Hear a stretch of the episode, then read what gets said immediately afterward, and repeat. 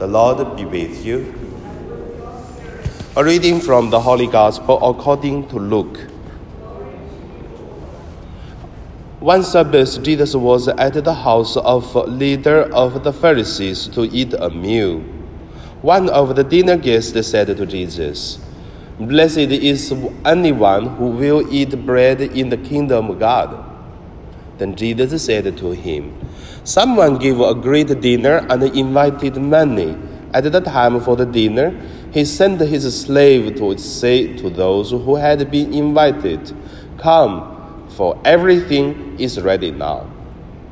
But they all alike began to make excuses. The first said to him, I have bought a piece of land and I must go out and see it. Please accept my regrets.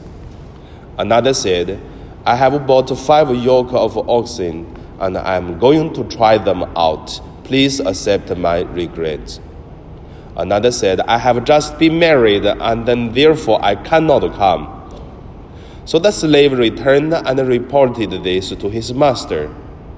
Then the owner of the house became angry and said to his slave, Go out at once into the streets and the lanes of the town, and bring in the poor, the crippled, the blind, and the lame. And the slave said, Sir, what you ordered had been done, and there is still room. Then the master said to the slave, Go out into the roads and the lanes, and compel people to come in, so that my house will be filled. For I tell you, none of those who were invited will taste my dinner. The Gospel of the Lord.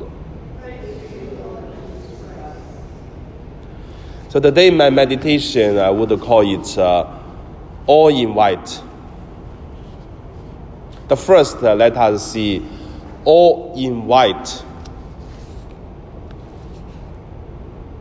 The people of God are invited by God to join the banquet. How about uh, are there any people who are not invited? So, from today's gospel, we can see there are two ways invitation. The first way invitation is the people who are invited already. The second group of the people is the crippled, the blind on the streets. When Master said, okay, these people, they do not accept my invitation, go to on the street and then invite. And then the slave said, we have been invited them already. Then when did that happen? I believe it's very interesting when we look at the detail is when God invited someone supposed to invite it, at the same time there are some people on the street like these people, the blind and the lame and also the crippled people, they have been invited already. That's why I say all invited. So that's the first point. The second point, let us look at uh, answering.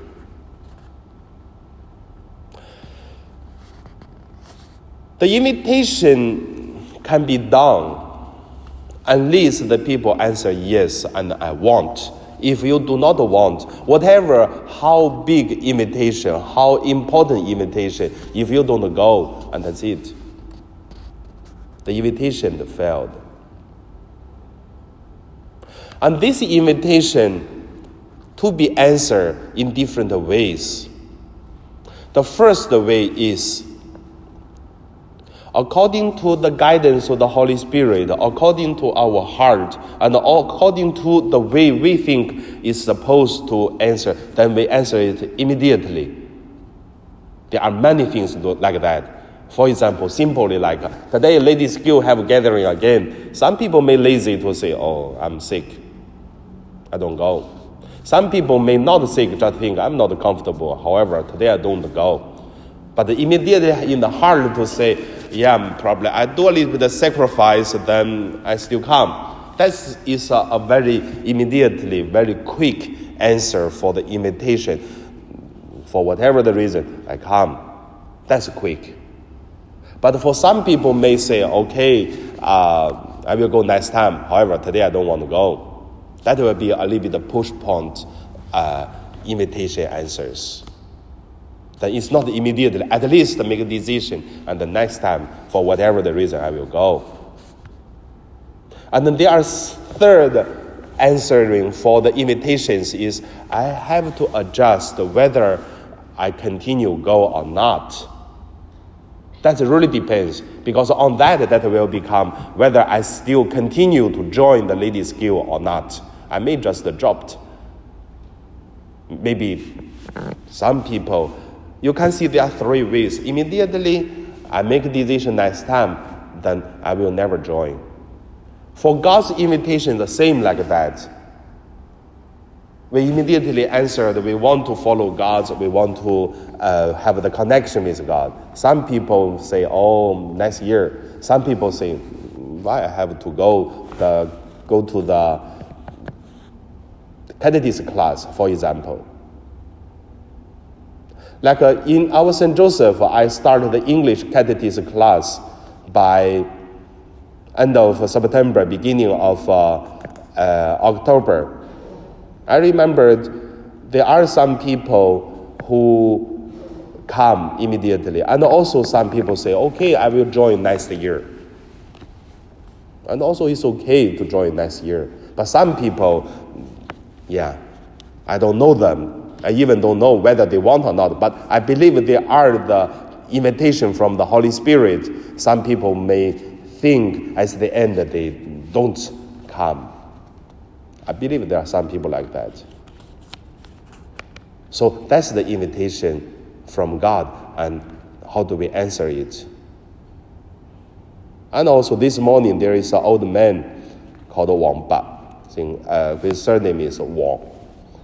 He used to come to our parish because he has strong devotions of St. Joseph. That's why he come. That's St. Joseph Parish. I have a strong devotion on St. Joseph. And then he print already 10,000 booklet, but unluckily it's in Chinese, not in English. And then if you go to our secretary's office in front of the door, you can see the booklet I put in there. So he is delivering this uh, devotion with the St. Joseph. And then he come.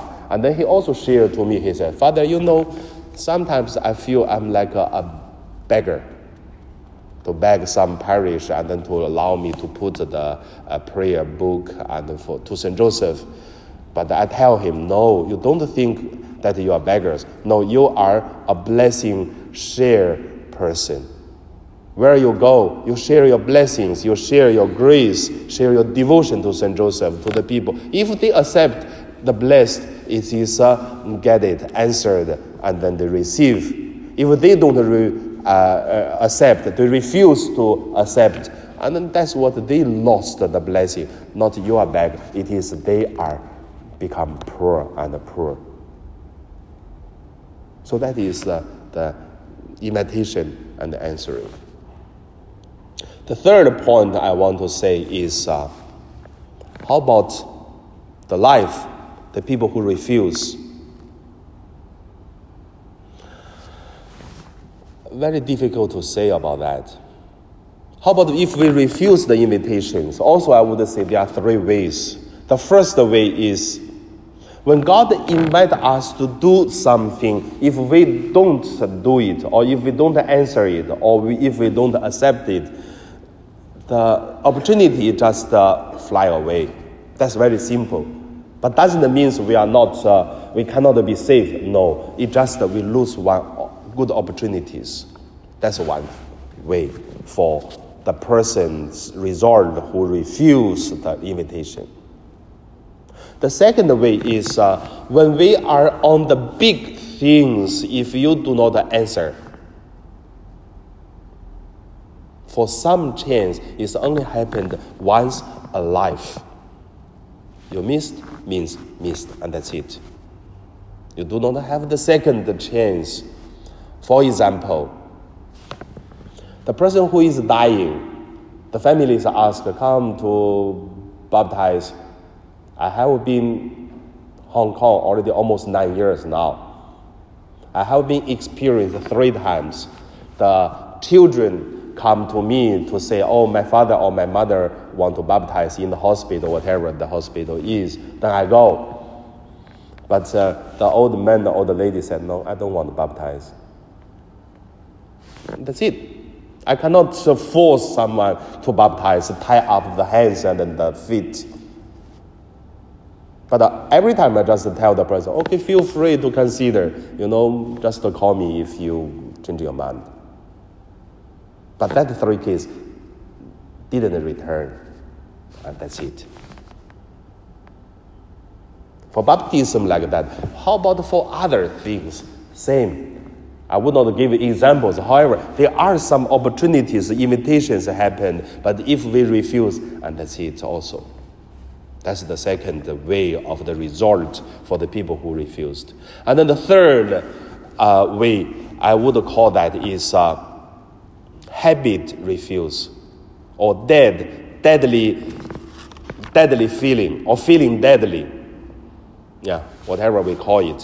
Why call that is a person, if you used to refuse, little by little, the person's heart become fearless and fearless also.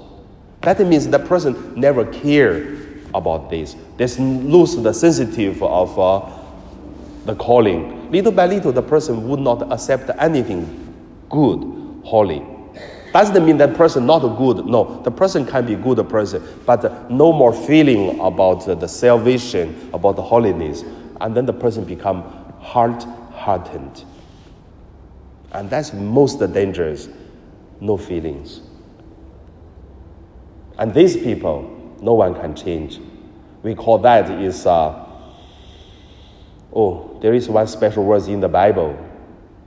Uh, refuse the Holy Spirit, not refuse. There is another, another special word for do not accept the Holy Spirit, and this sin cannot be forgiven. I was um, really take me more than 20 years to meditating on what kind of sin God cannot forgive. Yeah, until now I really notice one thing. That is the sin cannot be forgiven. Because not God not able to forgive. It is a person refuse to be forgiven, and then who can help? So that is today's the meditation on all invited. And now let us pray.